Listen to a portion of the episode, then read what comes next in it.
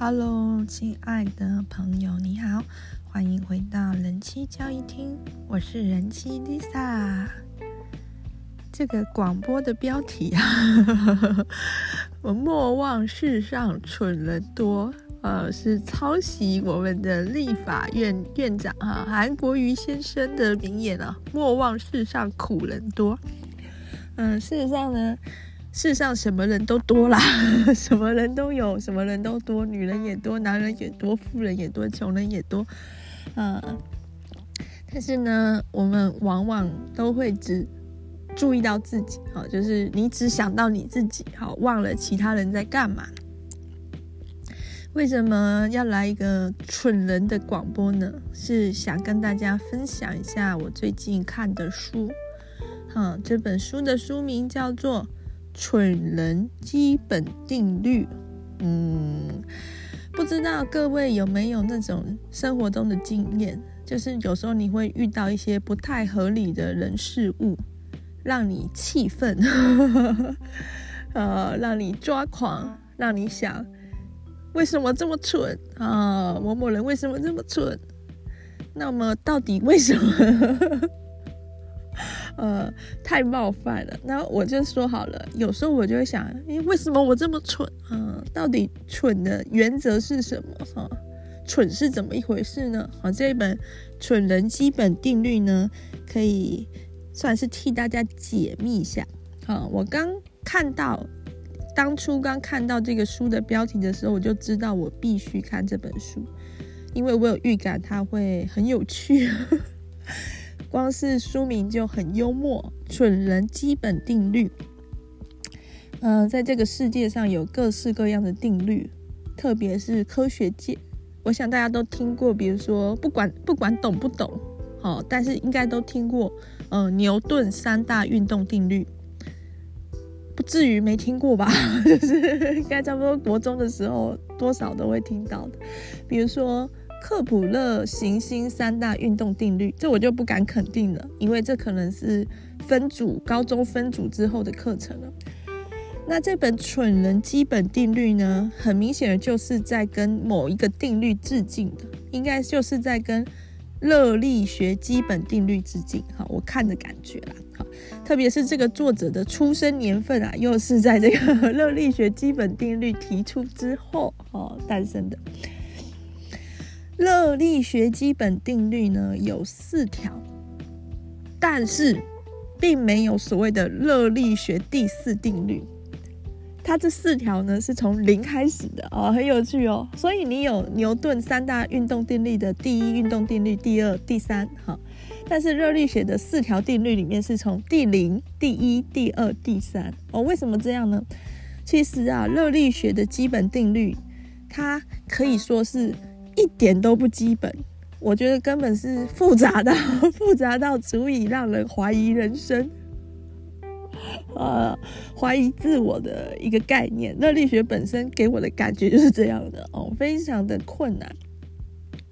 我相信很多工学院的朋友都被被热力学折磨过哈，被热力学、动力学、近代物理哦，深深的折磨过一阵子。它的流变呢，就它非常的难，而且你也不知道要怪谁，不知道要恨谁才好。因为比如说，假如哦，你的基础物理不行，你的古典物理不行，你搞不懂牛顿三大运动定律，你要恨谁呢？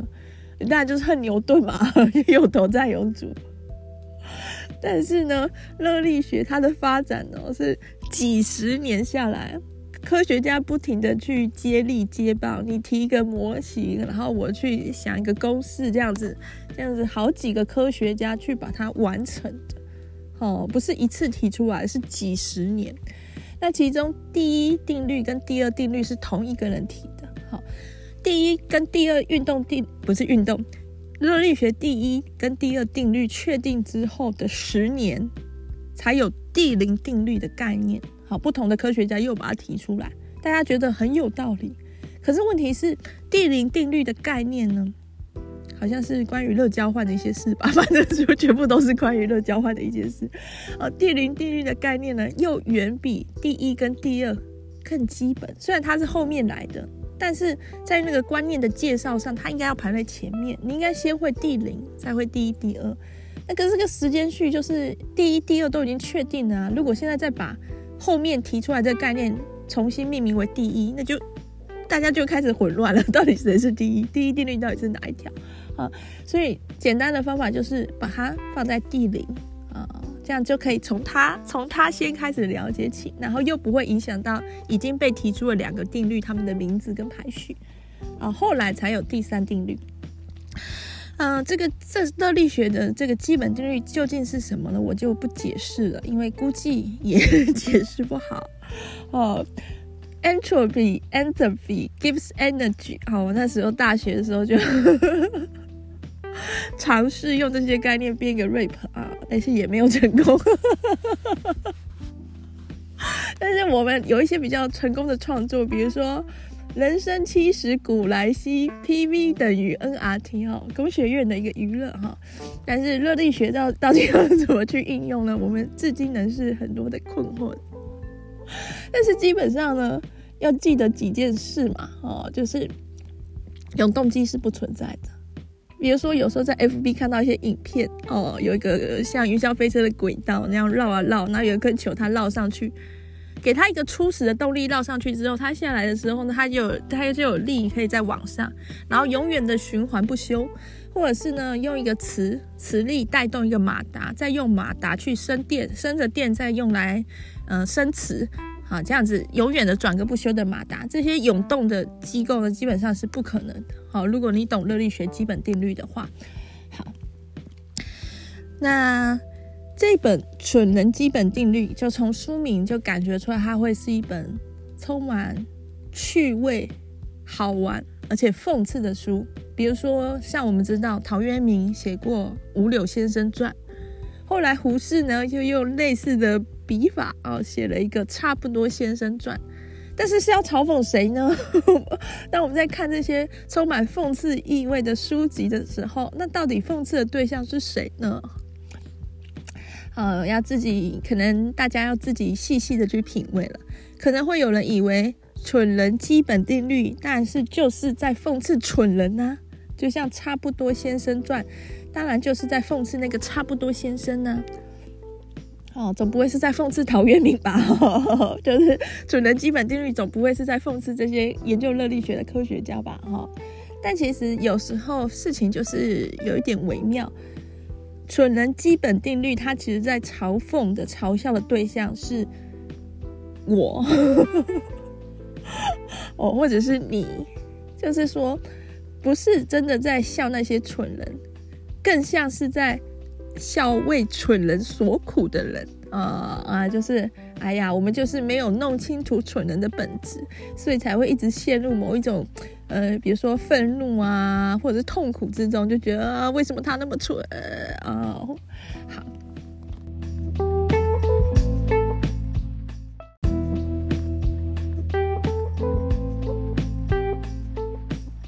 哦，在看这本书之前啊。我不知道大家有没有听到一些儿童的尖叫声？哦，听起来有点像是那个螺丝没有上油的那种奇怪的声音哦。呃，小之宝在外面客厅跟阿嬷玩的不亦乐乎发出来的声音。好，这个蠢人基本定律啊，它的作者是卡洛契波拉，是一名意大利的经济学家。是很优秀的经济学家哦，他的出生年份是一九二二年，卒于两七元两千年，已故了哈。卡洛契波拉呢是意大利经济史学家，美国富尔布莱特计划访问学人，加州大学伯克莱分校教授哈，是经济学教授哦。一九八九年获英国国家学术院授予非该国居民最高荣誉的通讯院士。一九九五年以经济史获颁与诺贝尔奖齐名的国际学术大奖巴尔赞奖，哦，就是好像是经济界的诺贝尔奖吧。嗯，不过诺贝尔没有经济经济奖、经济学奖吗？而且在意大利、瑞士两国获多所大学颁荣誉博士学位。哦，这个契波拉先生呢、啊，他主要是嗯、呃，在经济学有很多的著作建树。那这一本《蠢人基本定律》算是他写好玩的啦，就是有的时候就是想。不知道卖弄一下，或者是写一些有趣的爆文啊，像现在的 FB 的网红爆文这样子哈。那这个契波拉是用英文著作哦，他是意大利人，但是他一开始蠢人基本定律就是用英文写的。写好之后，他还说这本书绝对不可以翻成意大利文，不然就失去了他原本的，就是念起来的感觉。哦，可能是怕他的。意大利同胞们看到这本书会误以为 误以哦，会有一些想法哦。他其实蛮谨慎的。这个蠢人基本定律一开始用英文写成之后，只印了一百本，分送给他认为可以信任的亲友。但是呢，因为写的实在很有趣，所以就引起了一些一些讨论跟热度啊。后来几经恳求之后，终于还是有把蠢人基本定律翻成意大利文，然后跟他另外两篇文章一起。集合成册出版成快但不过快哈，这本小册子啊，小书啊，在意大利大受欢迎，卖超过三十五万本，超级畅销啊。然后呢，这个蠢人基本定律这篇文章又被翻成很多国的语言，这是一个嗯聪明又有趣的经济学家的著作吧。好，蠢人基本定律呢，它有很多条，那是从第一条开始的，我们就从第一定律开始研究起，好像回到大学念书的时候了。现在是 open book 的考试啊。第一第一定律是什么呢？蠢人第一定律是：从古到今，人人都低估了横行社会的蠢人数量啊，就是说蠢的人比你想象中多啦。一直都很多，大家总是没办法想象，就会以为可能就一两个吧，应该没有到百分之十吧。哈，普遍都会有这种知道这个世界上有人蠢，但不知道到底多少人蠢。然后作者大胆的预估，蠢人的数量是远比我们每个人想象的都多，但是他也没有讲是多少。好，整本书你看完，他也没有讲蠢人的比例是多少。我个人觉得，以他的对蠢的定义的话，这个社会的蠢人定律绝对有过，蠢人比例绝对有过百分之五十，应该在百分之八十左右，就是十个里面有八个都蠢。好，蠢人基本定律第二条，一个人是蠢人的几率，全然无关乎这个人的其他特质。哦。很有趣吧？一个人是蠢人的几率，全然无关乎这个人的其他特质。他的意思是什么呢？首先，我们先定义一个蠢人率好了。好，先不管这个蠢人率是多少，是百分之十也好，五十也好，百分之八十甚至百分之百也罢。这个蠢人率放诸世界各地，不同年龄、性别、种族、社会、经济地位都是一样的。就是说，你今天去台大，蠢人率。是多少？你今天去，比如说，呃，台南地方监狱去看那些犯人，蠢人率也还是那样。一个人蠢不蠢，跟所有其他外在条件都没有关，这会很违背我们的直觉，因为我们会觉得一个人的聪明才智必然会影响他的社会经济地位，所以在我们的想象里，比如说。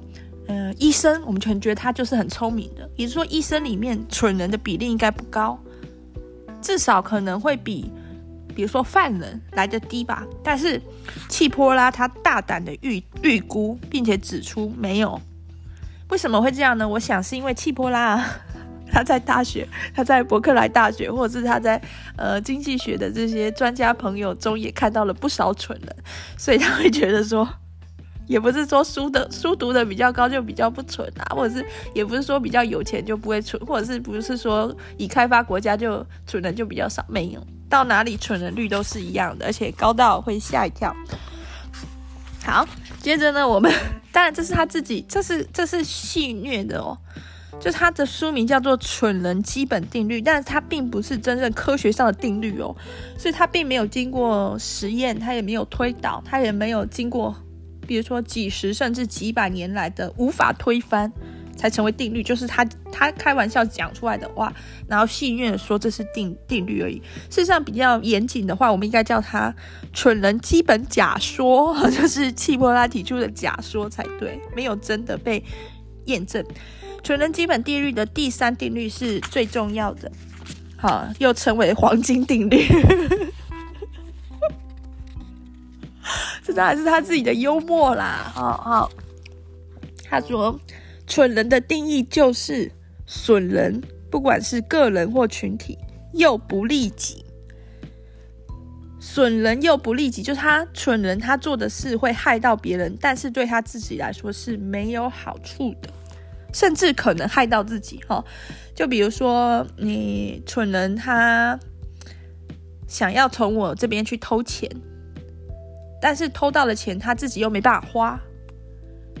啊，我我我可以想到有一个有一个蠢人蠢人的定义的一个完美落实，就是日本做的一个实验，就是，呃，今天有一个受试者，然后呢，在这个受试者面前告诉他一件事，就是实验方要给 A 一百万元，但是这个受试者呢，如果愿意付一百元给实验方的话，这个实验单位就不会给 A 一百万元。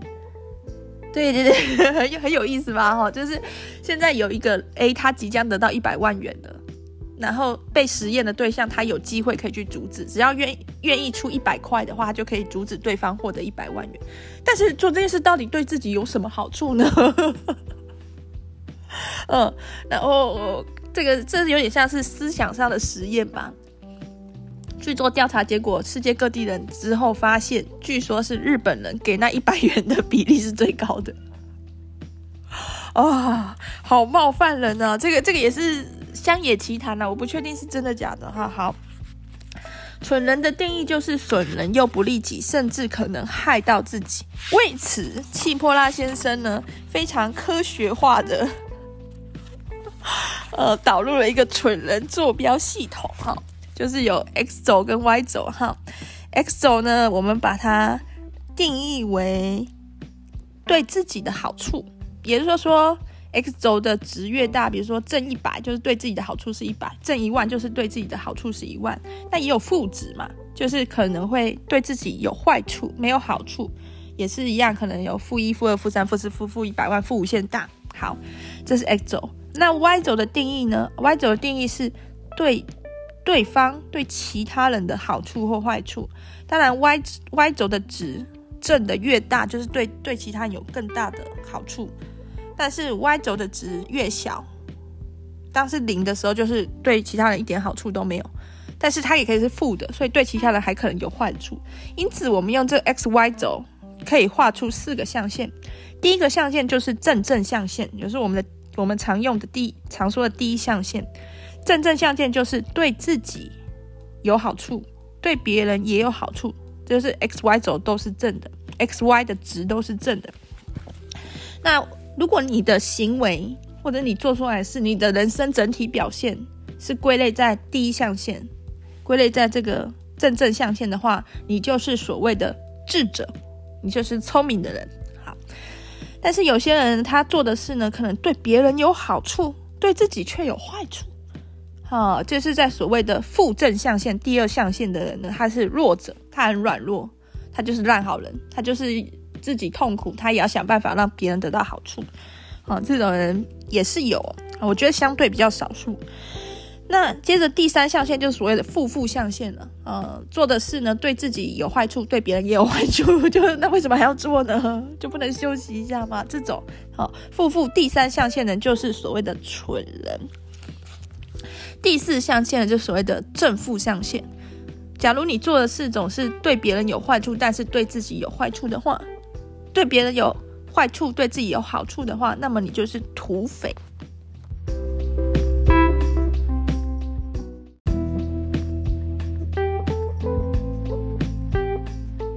嗯，契波拉这边有强调，所谓的好处跟坏处要看发生的那个人他自己的一个定义。比如说，有些人他是一个善心人士，他做很多的好事，他付出了他的时间精力。那就我们旁人看来，我们可能会以为他是一个弱者，就他做的事是对别人有好处，对自己有坏处的。好，但是他自己并不觉得是坏处啊，他做善事他很快乐啊，所以他觉得很他自己很满足的话，所以这时候我们应该正确的把他定义为一个智者，就是他做了很多善事，做了很多奉献，他让这个社会变得更美好，同时他也让自己的心灵更变得更平静，所以他是智者。好，那嗯，比如说很常见的一个案例，可以说明什么是坏人。什么是土匪，而什么是蠢人？比如说诈骗集团好了，诈骗集团的首领，诈骗集团的工作人员，他从受害者那边骗到了钱，钱就变他的了，或者是分红，这样就是别人有坏处哦，别人的钱被骗走了嘛，是损人的，但是是利己的哦，因为他的钱变多了。那土匪是这样，蠢人是怎样呢？蠢人可能就是。帮诈骗集团去骗人的人啊，比如说蠢人他自己也被骗了，被什么比特币最新投资方案骗骗了啊，挖矿什么主机什么的骗了，骗了之后自己被骗还不够，还要把所有的 亲朋好友都拉进来一起被骗。好了，这样很多人都受害了哈，已经损了很多人了。但是这个这个蠢人他本身没有得到任何好处啊。哦，有有一些类似直销制度的话，可能他会有一些分红，但是有时候也没有，他就是莫名其妙的 拉了很多人陪葬，这样就是蠢。好，蠢人基本定律第四条，非蠢人老是低估蠢人的破坏力，尤其容易忘记，凡是与蠢人来往或打交道，不分时间、地点或场合，最后只会付出极高代价。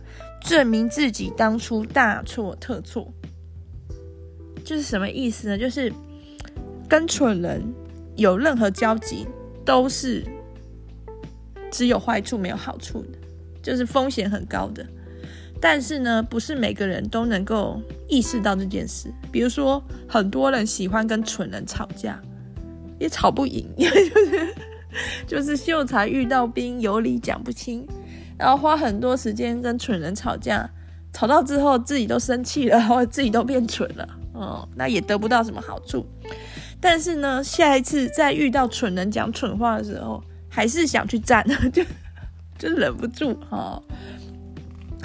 然后这种事会老是发生，一再的重复的发生，而且有些人会对蠢人有一种。错误的认知，就比如说，觉得他虽然蠢，但是应该还是有用的，呃，只要能够善加利用，找到一个适合他发挥才能的位置，或者是有些人会觉得他虽然蠢，但是他不坏啊，所以他还是可以做朋友啊。但是根据历史的经验哦，蠢人就会在一些关键的时刻，或是意想不到的时刻，哦，给予其他人致命的打击啊，这就是蠢人的特质。然后他说：“呃，利企图利用蠢人来遂行自己的计划，但这种伎俩只会导致两种严重的后果。就有些人他会，比如说，呃，跟蠢人当朋友，明明知道对方是蠢人哦，然后或者是在工作团队里面放几个蠢人，因为认为虽然蠢，但是很勤劳嘛，还是可以做点杂事什么，会导致两个结果：第一，完全误解了愚蠢的本质。”第二，给了蠢人更多发挥天分的舞台呃，就是你给了蠢人表现的机会啦，哈，会让他更尽情的去损人而不利己。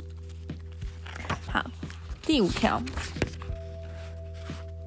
蠢人基本定律第五条，蠢人是最危险的人类，蠢人比土匪更加危险，也就是说，蠢比坏。更可怕哦，呃，我在追踪的一个教育现场的工作者啊，哦，他有一天就发了一篇文章，说他在工作的时候遇过很多的坏人，就是这些人他可能会披着一个假面，狼会披着羊的面具混进来，那其实是有一些企图，或者是想使坏，然后他会因为这些坏人而让团体，让他的教育现场变得乌烟瘴气或蒙受损失。但是呢，除了这些坏人之外啊，这个教育工作者发现还有另外一种人，就是他真的不坏，可是呢，这种人一旦进入团体，也是会把团体弄得乌烟瘴气，每个人都很痛苦。然后这个教育现场的工作者啊，哈，就叫乔凡娜，就问他的朋友这件事该怎么处理呢？哈，要把蠢人赶出去吗？哈，因为事实上留着他就是。就是鸡犬不宁啊，可是又觉得他也很无辜啊，就是蠢人也不坏啊。结果那个乔凡娜哈，这位教教育现场工作者的朋友告诉他，蠢人绝对比坏人更更可怕，更难对付啊。然后乔凡娜就说：“真的吗？”然后就在 FB 上发文问大家的意见。然后我就想到，哎，我有这本书《蠢人基本定律》，我就赶快跟他分享这本书里面讲的内容。为什么作者契波拉会大胆的提出蠢人是最危险的人类？蠢人比土匪更加危险，因为土匪他不会炸掉一栋他在里面的房子，而蠢人会啊，就就是这么简单。土匪呢，虽然坏，但是他是有逻辑的，他的思想是有系统的，他是有一些基本的理性存在的，也就是说，他会做坏事。但是他是有逻辑的在做一些坏事，他是有思考的在做一些坏事。因此，当我们遇到一个土匪，我们遇到一个坏人的时候，我们可以想，他这样做为什么？他会得到什么好处？他会怎么做？可以进行这个基本的推演，进而达到《孙子兵法》所说“知己知彼，百战百胜”。好，这是可以做到的。但是蠢人就不一样了。但凡还有一点理智跟逻辑的人，就没有办法蠢得无可救药。就是要达到成一个完美的超级蠢的人，你就是要完全的跳脱一切的世俗的框架，一定要这样才行，不然就没有资格说真的很蠢。要蠢到让人完全没有办法预料到下一步是什么，也没有办法推测他的动机，就是除了蠢以外没有其他理由，这样才行。也就是说。遇到蠢人的话，就非常的危险。你可能会想，嗯，他为什么要这样做呢？然后你就会发挥一些同理心，或者是你就会想一些方法，想要帮助蠢人。但是蠢人绝对不会是你想的那样，否则他没有他没有资格叫做蠢人，他只是个普通人。正因为蠢人他完全不讲逻辑，不讲理性，所以他完全无法预测，也因此他完全无法被击败。你拿他是一点办法都没有，就是只会不断的被他骚扰，被他伤害，哦，被他气，就觉得啊，你到底为什么要这样？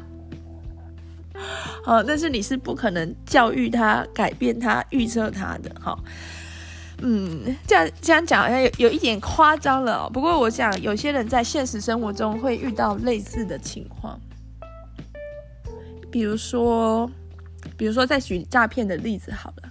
当我们遇到坏人，看起来好像要从我们这边骗钱的人，我们一定会多少有一点戒心吧？好，但是就会想，这个人是不是坏人呢？嗯，他是要骗我的财还是骗我的色呢？财不多，色也只剩一点点了，就会提防着。可是，如果是我们周遭非常亲近的友人或家人，当我们很肯定他绝对不是坏人的时候，就从我们日常生活相处下来的感觉，或者是他从这个人散发气质，我们都可以百分之百肯定一个人他绝对不是坏人的时候，我们可能就会相信他，而且可能会全然的相信他，因为他不是坏人呐、但可怕的点就在这里，他不是坏人，但是他蠢呐、啊。所以一旦你全然的相信一个蠢人之后，就会跟着他一起遭受损害。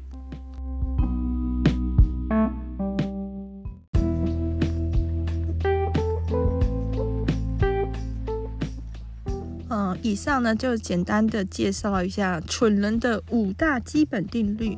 但其实这本书的内容不止于此，它里面还有很多我觉得也是很有趣的概念。比如说，蠢人的分布状况是怎么样的？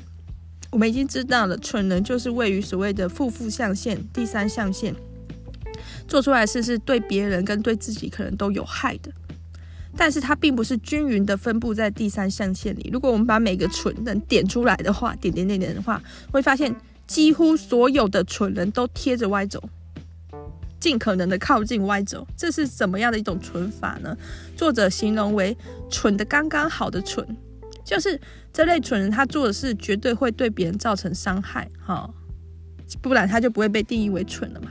可是这个不利己的程度，对自己造成的伤害程度是很小的，可能是 x x 的值是零的，完全在 y 轴上，呃，就是对别人造成的伤害，但是对自己几乎没有造成伤害，而对别人造成的伤害可能是从零到负无限哦。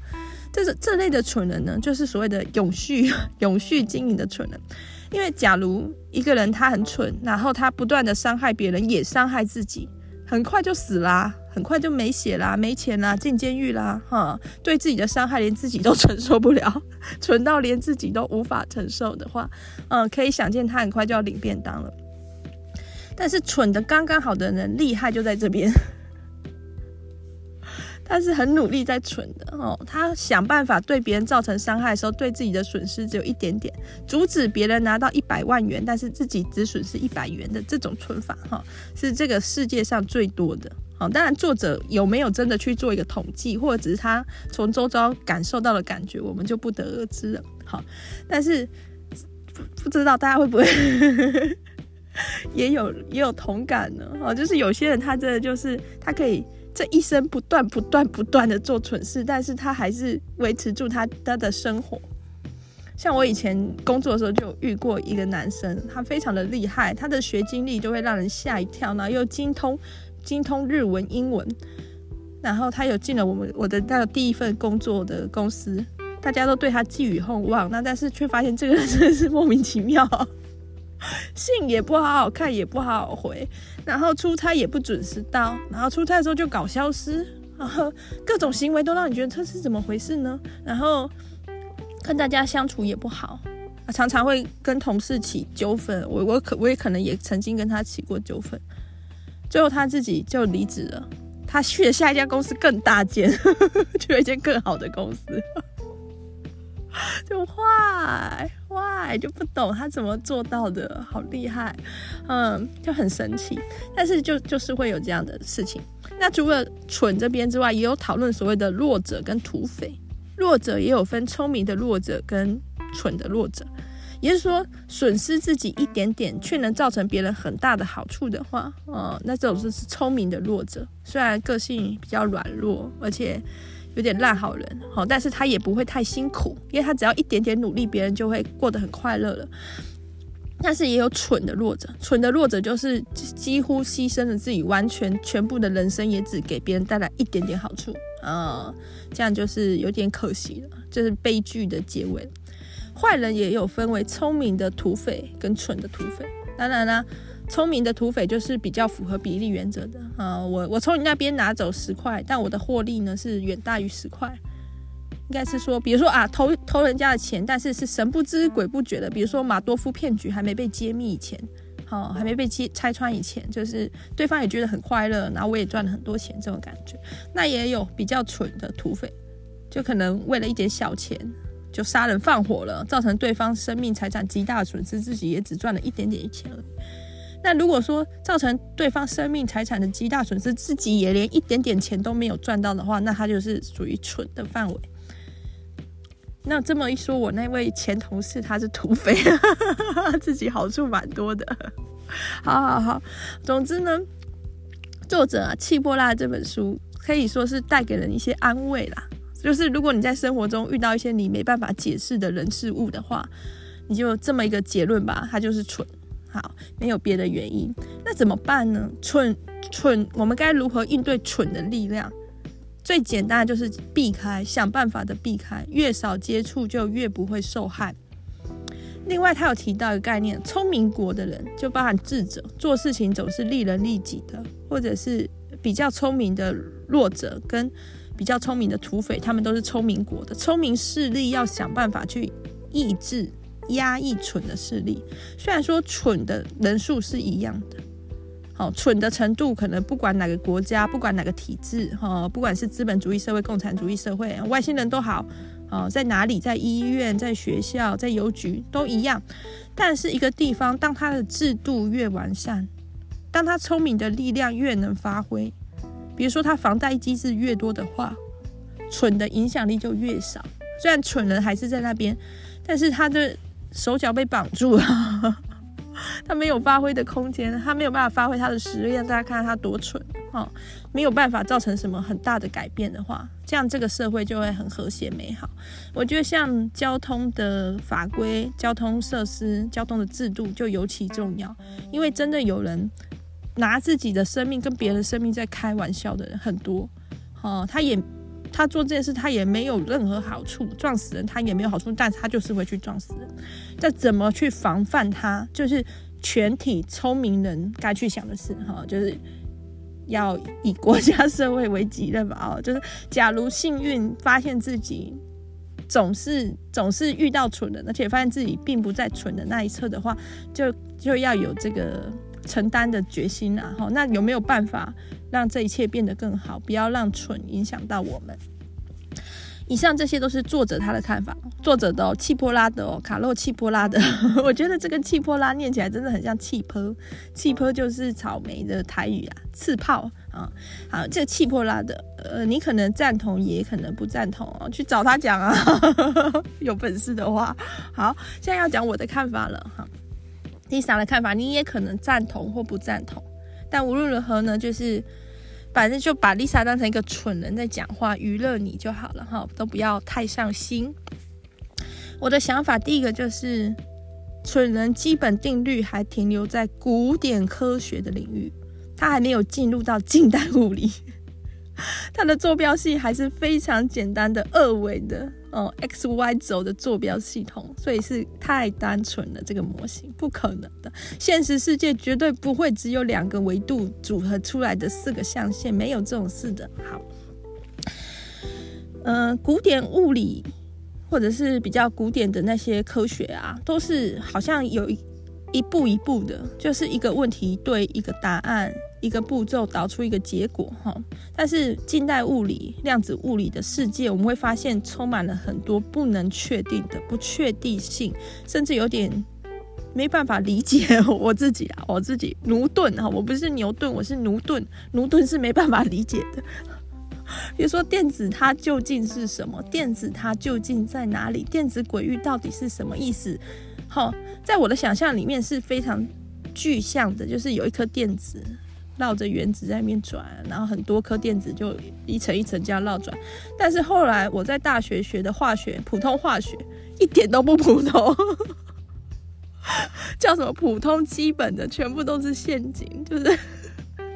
想要让人掉以轻心啊，哈，造成学生更大的挫折感。不普通，不普通的化学里面，不普通化学里面教我的，就是那个轨域其实是非常抽象的一个概念，而且会有一个出现的几率，电子有什么多大的几率出现在哪里的一个几率分布而已。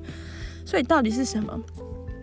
所以，蠢人到底是什么？智者到底是什么？如果我们从巨观的角度来看，巨观的世界就像我们现在所能看到的世界，有床、有桌子，都是摸得到的。那可能是统计集合起来的结果是那样子。微观的世界还是那样子吗？哦，原子的世界还是这样子啊？比原子更小的世界还是那样子吗？怎么组成的就不确定了。所以我认为并不可能那么简单的划分出四种类型的人，而我是觉得每一个人都由这四个象限的元素所组成。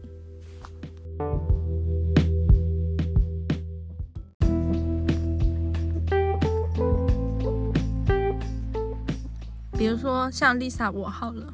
对于某些人来说，我可能就是一个蠢人；然后对于某些人来说，我可能就是个土匪。比如说我儿子，昨天因为他那个玩战斗陀螺的时候不好好拿，一直掉到地上，被我很生气，没收他的战斗陀螺一天，一天而已哦，哭天抢地的，好像世界末日一样。哎呀，他妈妈真是难。好，那这个时刻我就是土匪嘛，对不对？好，对某些嗯。脑粉嘛，我这样说喜欢我的人好不好吧？但是还真的有些人就是这么疯狂的觉得哇，Lisa 好棒，哈，Lisa 是智者哈。可能我确实我的言论确实带给某些人愉快了吧，哈，虽然很少数，但是能够带给你快乐，我也非常的开心。好，这个时刻我就是智者了，我开心你也开心。那这些东西它所占的比例，跟它所能发挥的机会，其实是充满很多不确定性的。也就是说，一个你认为世界上最好的、最聪明的人，在某一些时刻，也可能做出完全超乎你意料之外的事。比如说像霍金。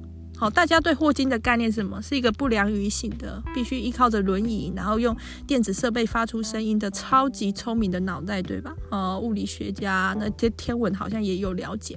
好，对于时间啊，提出很多新的想法的这个霍金，最近我我不太能确定那个消息的真伪，但是最近一些呃绯丑闻呐，就是有一个萝莉岛，有一个私人岛屿干了一些见不得人的事，可能涉嫌。侵犯未成年少年少女的一个岛屿的出入宾客名单里面，疑似就有霍金，就是就是这样，因为人就是一个非常复杂的一个组合体，好，绝对不是那么简单的一个可以点出来的东西，可以点在某个象限里那样子，所以我们也必须意识到，除了必须意识到世界上有很多蠢人之外，哈，必须小心他们之外，明哲保身之外。我们也必须遇到，在很多的时刻，我们可能那个蠢会跑出来，会蠢会蠢出来的。好，在一些，比如说像我先生，在我们过年回台南，再回来桃园的时候，我开车开得好开心，我一路狂飙，然后警察就躲在那个高速公路上准备偷拍，嗯，类似这样子啊，就是人某些时刻就是会。做出一些自己都不知道为什么自己会做出来的蠢事，但是超速是蠢，但是也是吃罚单而已。还有比这更严重的蠢事，每个人都还是有可能会做出来。好，我们必须要提醒自己，要可能偶尔犯蠢还是难免的啦。哈，但是不能让那个蠢代价大到我们没办法承受，必须用生命或者是用最爱的人去承担的时候的那个蠢，我们一定要小心，不要去犯。就是那个概念啊，要要了解自己也是有可能，一定啊，不能说有可能，自己是一定也是会犯错的，只是我们要把那个损害防呆控制在一定的范围内。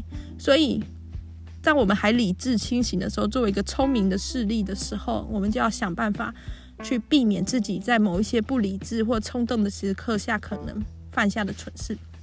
好，另外我有一个见解，我觉得，当我们在讲这个蠢人蠢人的时候，讲很开心，丝毫没有想到自己也是个蠢人的时候，蠢并不是所谓的一一无是处，或者是一个绝对的恶哦。作者当然把它形容成非常的恼人啊，对，对于人类有很大的伤害。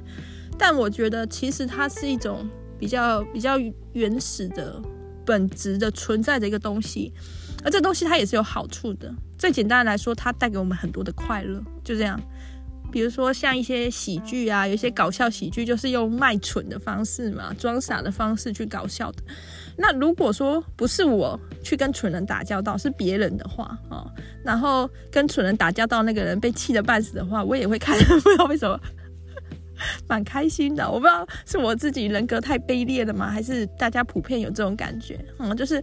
蠢人因为他的不可预料，他的出乎预料，所以他其实很能制造一些效果，就觉得哎呦怎么会这样，吓一跳，就觉得很好笑，就觉得嗯嗯很很很荒唐这样子。